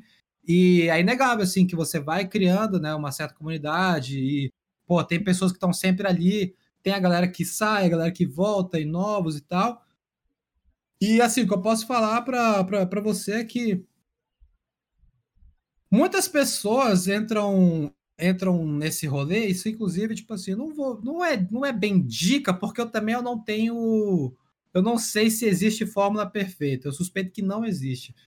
Mas assim, tem muita gente que pensa esse rolê de stream, de criação de conteúdo, e influenciador, e youtuber, e seja lá o que for, velho, no sentido de tipo assim, caramba, eu vou montar um plano do que que eu vou fazer aqui e aí, passo a passo, eu vou executar esse plano e vai acontecer.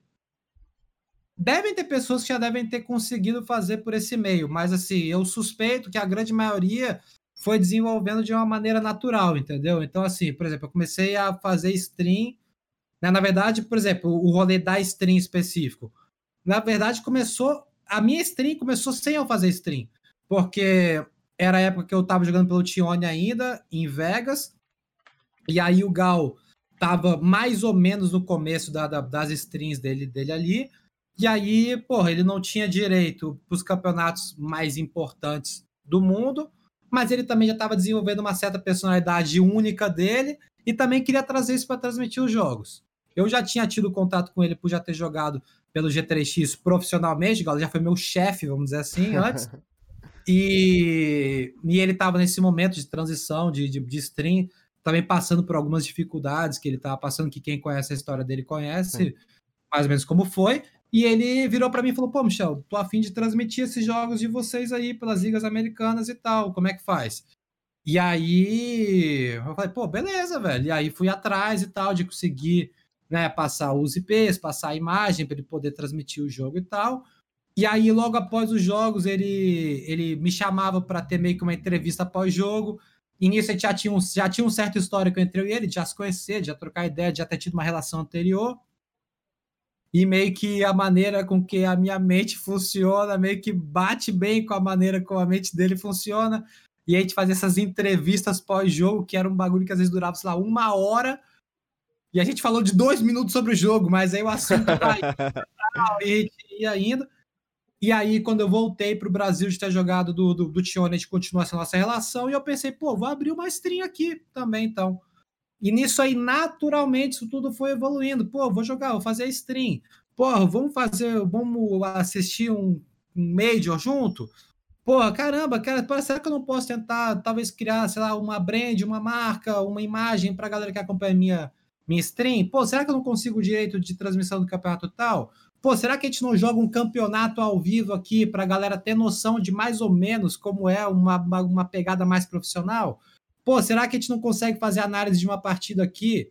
E isso tudo vai acontecendo de uma maneira natural. E o que eu posso falar dessa jornada toda que eu estou fazendo é que, assim, eu errei muito durante essa, essa jornada, principalmente de, às vezes, não conseguir interpretar de uma maneira clara o que eu devia valorizar e o que eu não devia valorizar. Então, em muitos momentos, eu me coloquei em posição de ligar e de prestar atenção para pessoas ou para ou coisas que eu não deveria ter prestado. Mas, ao mesmo tempo, eu sinto que eu estou me mantendo na mesma linha de raciocínio, com os mesmos valores desde o meu início. Eu sinto que esses valores foram se fortalecendo e criando a fundação para o que eu faço. Então, quase tudo que eu faço sai dessa fundação, entendeu? De assim, se eu tivesse que botar em palavras, mas é o rolê de, porra, como eu vou tentar, como eu entro todos os dias para quando eu estou jogando na, na, na, na, minha stream, como eu estou tentando me desenvolver para tentar apresentar a melhor forma minha como jogador possível para a stream, como eu estou conseguindo passar valores e ideias isso aí, porra, sociologicamente, politicamente, filosoficamente, sabe, tipo, da onde eu venho com as coisas que eu tô falando e em que tom que eu tô passando isso tudo, entendeu? Então, tipo, eu sinto que eu consegui criar essas fundações para mim, que a partir disso a, a comunidade também se criou porque se identificou com essas fundações, entendeu?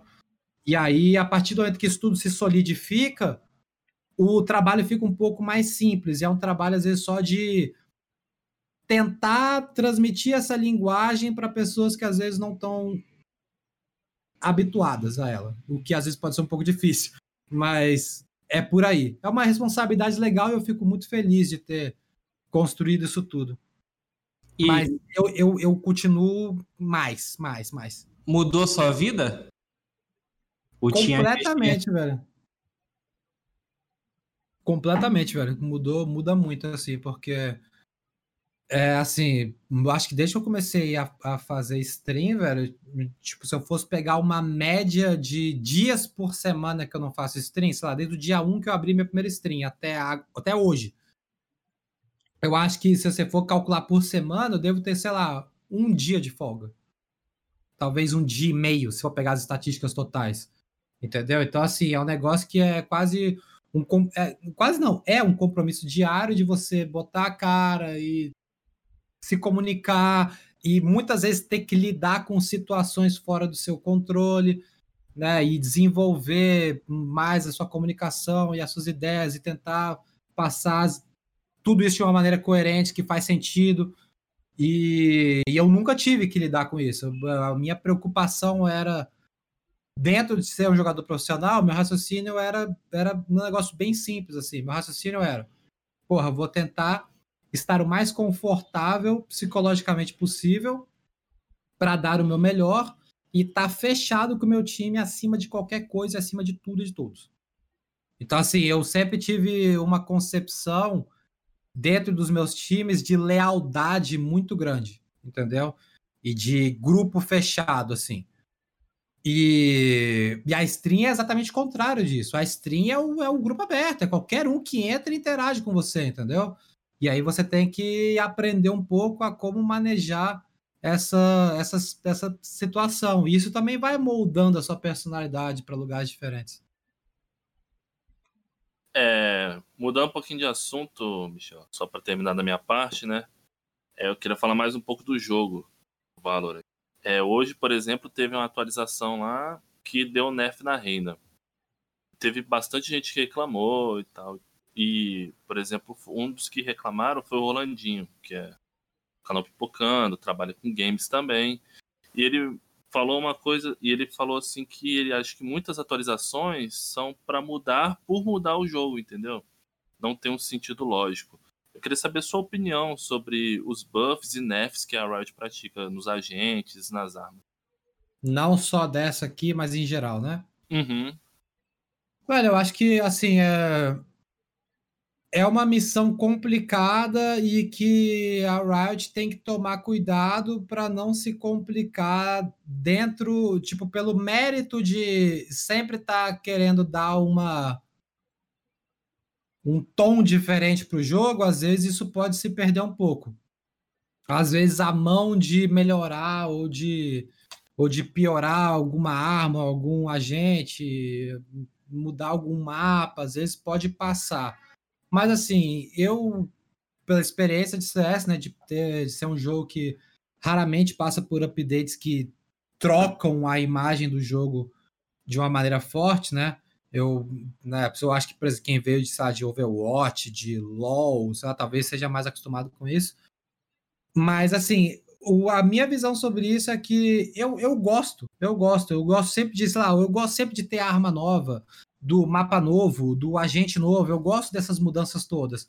Mas, assim, tem que ter o equilíbrio entre o que, que nem você falou, é o mudar por mudar e o que é o mudar para vamos dizer assim, tentar criar uma experiência de jogo mais agradável e mais competitiva. Sim. E no que diz respeito a isso, eu acho que a, a, é uma parada que não existe fórmula perfeita. Eu acho que a Riot nunca vai ter essa fórmula perfeita. E é o negócio do trial and error ali, né? De testar e vai e volta e vai viver ao redor disso. E eu acho que é melhor a galera ir se acostumando com isso, né? Isso é muito essa questão que né? Que eu já falei para rapaziada, por exemplo, questão de assim de agente, sabe?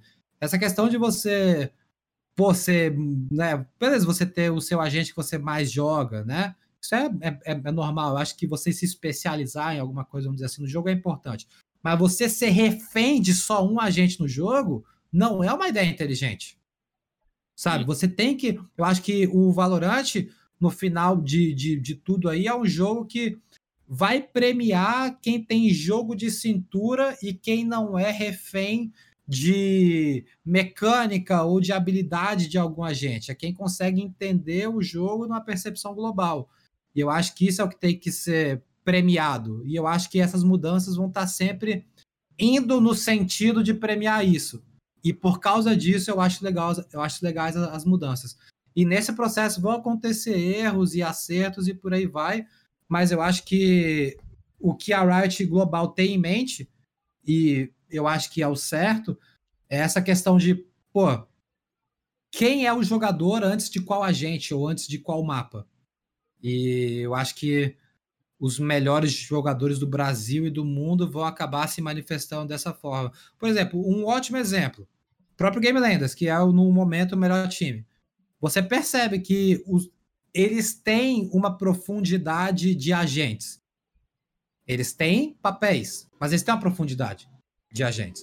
Então, por exemplo, você pega o, o Joe, por exemplo. O Joe ele faz o rolê do Cypher, mas ele também faz o rolê do Homem com o Smoke. O FZ ele faz o rolê do Sol, é muito conhecido pelo Sol, mas ele também faz o Cypher. Aí você pega o Niang, que faz as Smokes, mas a Sage pode ser ele, a Brit pode ser ele. Aí você pega MW John, dois jogadores muito bons individualmente mas que dominam qualquer duelista ali, que são bonecos que têm alto impacto no jogo. Então, assim, você tem papéis, mas você tem que ter o jogo de cintura dentro do seu papel. E eu acho que a Riot está indo nesse, nesse caminho, entendeu? Michel, a gente vai começando a, a partir para o fim do, do programa, desse primeiro Spike Side aqui com você. Separamos aqui algumas perguntinhas que o pessoal é, fez no chat. É, não precisa é, se prolongar muito nas respostas, até porque são, são bastante perguntas que a gente separou aqui para você.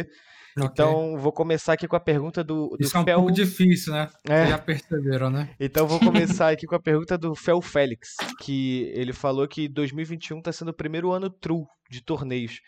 E se ele, se você acredita que se esse se o Brasil for bem, talvez campeão, né, nessa primeira rodada que a gente está vendo de grandes torneios, que vai levar para o Mundial, É, se você acha que a Riot aqui do Brasil pode mudar a questão de marketing e parceria, exatamente o que a gente falou lá no comecinho. Eu acho que a Riot do Brasil não deveria ser refém de resultado no cenário competitivo para tomar decisão de gerir comunidade. Uhum. Então eu acho que assim, eu acho que se a Riot for tomar essa decisão de abrir mais para a comunidade, tentar trabalhar com mais pessoas para o desenvolvimento do jogo, eu acho que isso provavelmente deve e deveria acontecer baseado pela próprio, pelo próprio mérito de desenvolvimento de comunidade em si, não necessariamente de hype por trás de algum time bem mundialmente ou não. Show. O Mosquito Frito aqui, hein? Que, que nome, cara. Ele perguntou aqui se você acha que a Riot deveria fazer alguma parceria com a, com a Excel ou com a DreamHack, né? Que fazem parte do mesmo grupo, na tentativa de popularizar ainda mais o jogo, fomentar mais o, o cenário competitivo. É, até, até onde eu entendo, a ideia inicial do Valorant é que vão ter campeonatos oficiais do Riot, e isso né, naturalmente vão acabar sendo os campeonatos principais, mas que as empresas third party aí, como a própria GC, inclusive, uhum. ou a SL, a DreamHack, já também tem a liberdade para criar os próprios campeonatos. E a partir do momento que eles criam, eu acho que vai ter um lugar onde eles se encontram e que vai, pode ter uma troca de conhecimento aí que pode ser positiva para a Riot. Principalmente nesse mundo de FPS, né? Sim, com certeza. É, só, só fazendo um adendo a essa, essa pergunta, é, já existe esse tipo de parceria. Eu só não. Eu, é, a ESL já fez um torneio grande de Valorant. É, a ESL é uma das parceiras do. Se eu não me engano, está sendo uma das parceiras do, do Challenger em alguma das divisões lá do Sudeste Asiático. Só fazendo um adendo aí só. Então, se eu não me engano, no Ignition, em alguns Ignition Cities da, é, da, da, da, Europa, parece que a produção é a mesma da mesma da, da, da, da é. Blast. Eu percebi pelos HUDs.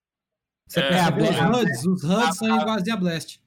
A Blast fez um, um Ignition Series. É, você falou de empresas terceiras, né? O Challenger no NA é aquela Need Street, é, Need Street Games. Need Street Gamers, é. é então. NSG, assim, eles, eles é. também, eles também, eles, eles, eles faziam vários, eu acho que ainda fazem, faziam muitos campeonatos de CS nos Estados Unidos. Eu, inclusive, eu joguei um que era o campeonato chamado Fragadélfia, que uma vez por ano na, na, na, na Filadélfia tinha um evento que a organizadora era a NSG. A NSG que, inclusive, me deu direitos de imagem para transmitir os campeonatos dos Estados Unidos. Eu virei para eles e falei, pô, caramba, velho, muito bom esses jogos aí, rapaziada. Eu sou tal, tal, tal aqui, podia passar para o público brasileiro. Meu amigo, acho que não durou nem dois minutos os caras me passaram o negócio.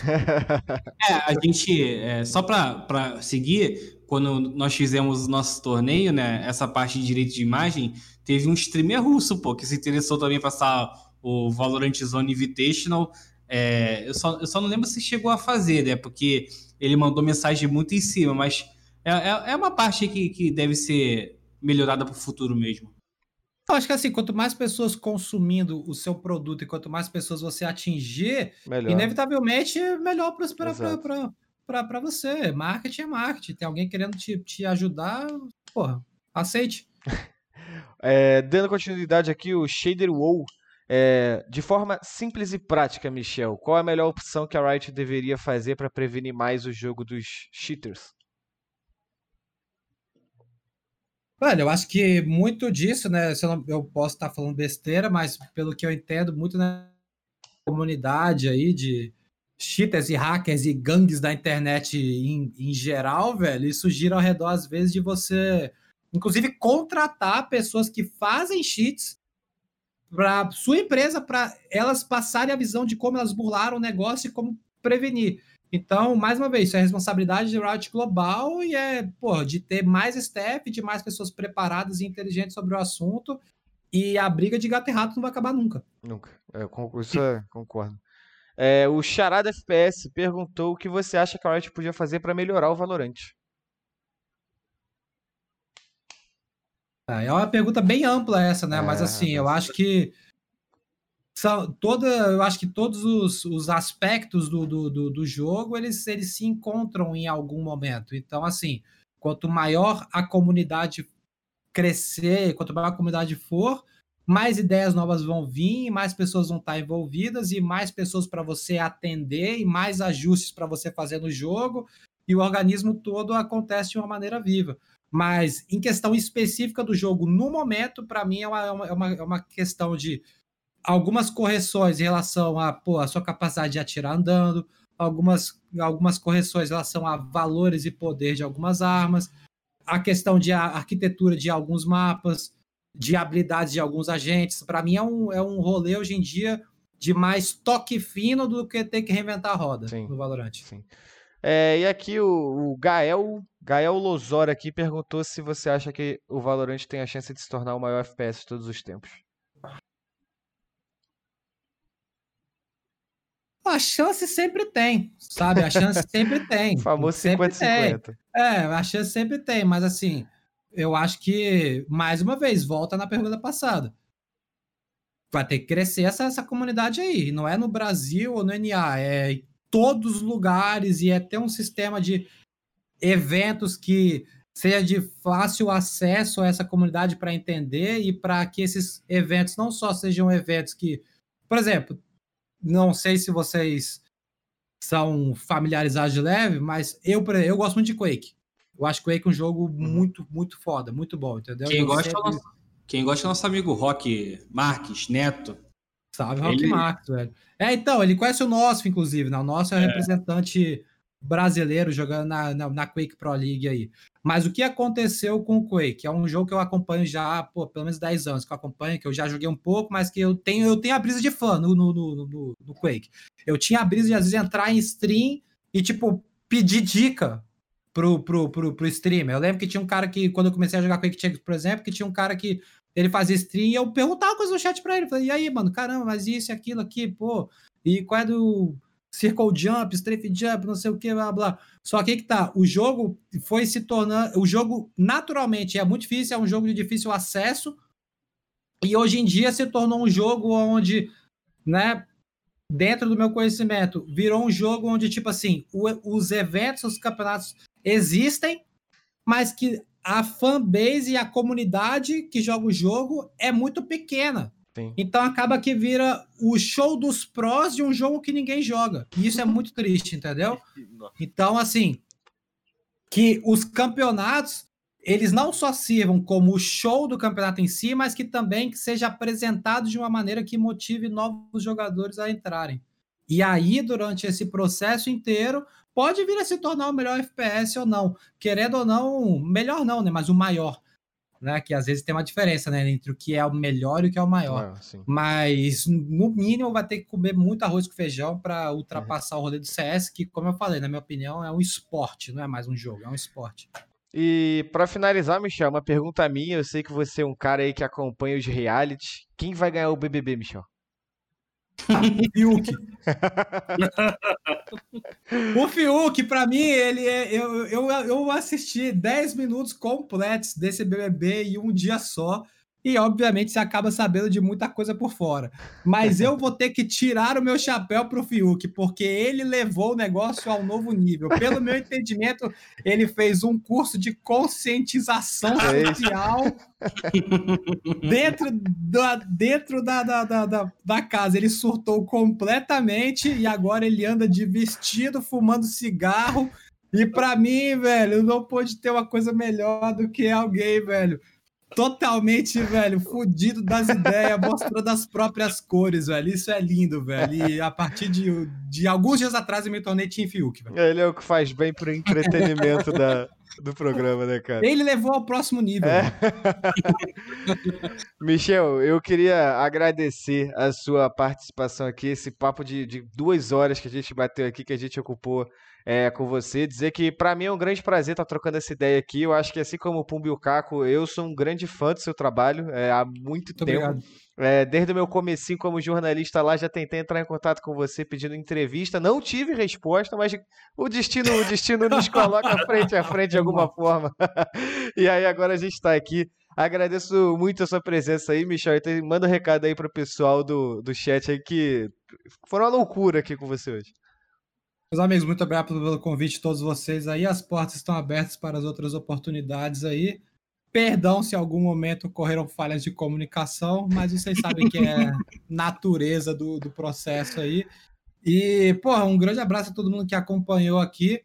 Uh, sugiro todos vocês a darem uma chance para o Valorant, se não, não, não jogam com uma cabeça aberta, joguem um jogo, se divirtam, que no final de tudo isso aqui, o rolê é de se divertir, rapaziada, tanto no, no profissional como no casual, eu acho que, velho, né, uma parada que eu falo muito é que a sua evolução pessoal, ela anda junto com você também ter um certo prazer, é muito difícil você evoluir em algo que você não encontra prazer. Então, deem uma chance de cabeça aberta, se divirtam ou não, no mundo de Valorante. E, pô, um salve para toda a rapaziada aí da stream de sempre.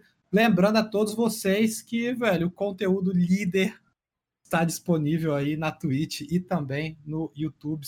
E vocês devem fidelizar imediatamente. okay?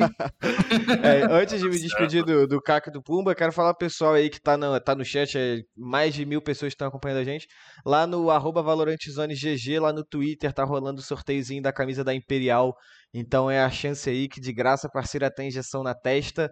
É, os melhores momentos desse podcast aqui, que são vários podcasts, não, esse programa, esse bate-papo, né?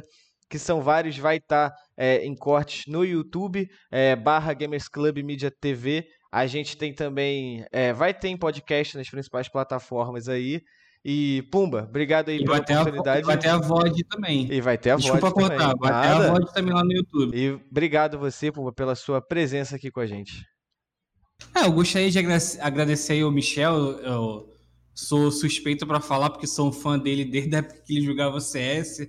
É, até a, tem até a honra de ter uma camisa do, do MIBR assinada por ele, né? Aí. E, pô, cara, eu acho que, é, como a gente falou lá no início, né, cara, foi um projeto que eu e o Caco é, desenvolvemos desde o ano passado. Eu acho que melhor estreia do que essa não poderia ter, ter acontecido, né? Estamos aqui com a personalidade do, do ano do Valorant. A sua. E... A sua. e gostaria de agradecer também a galera aí que colou. É, sem vocês, nada disso aqui seria possível. E o. Vou, vou, vou roubar um pouco do, do, da frase do, do Michel. O conteúdo líder do Valorant lá no Valorant Zone contra a G. é, é, é. E você também, Caco, obrigado por estar aqui com a gente. Caco Michel, que se você não sabe, é muito conhecido como Zacarias, carinhosamente chamado aí. Tá, merda. Eu vejo uma, uma certa semelhança, velho. Vocês são foda. Mas falar a real, ó, que cabelinho bonito que você tem, Caco. Já tive, viu, man? Já tive, viu? Feliz. Dê valor. Mas, Mas obrigado, Caco, pela sua participação também, Caquinho. Beleza, eu faço as palavras do Pumba minha aí, tudo que ele falou. E lembrar também, Michel, que desde o início, né, Pumba? É o primeiro nome que a gente cogitava para estreia é. do programa era o seu. A gente falava isso desde o início. Pô, o primeiro nome vai ser quem? Michel. Pô, Michel é top. Vamos fazer com o Michel. É então, prazer não ter conversado com você, foi uma honra mesmo. Obrigado, Carbone, por ter também participado e valeu, Pum, pela oportunidade de estar junto com você nessa. Então, pessoal, é isso. A gente vai ficando por aqui. Obrigado pela GC por ter cedido o espaço pra gente. Galera, bom, boa semana aí, boa quarta-feira. Fiquem bem aí no restante da semana. E daqui a pouquinho a gente vai estar trazendo mais conteúdo desses com outros convidados. E até a próxima. Abraço e boa noite.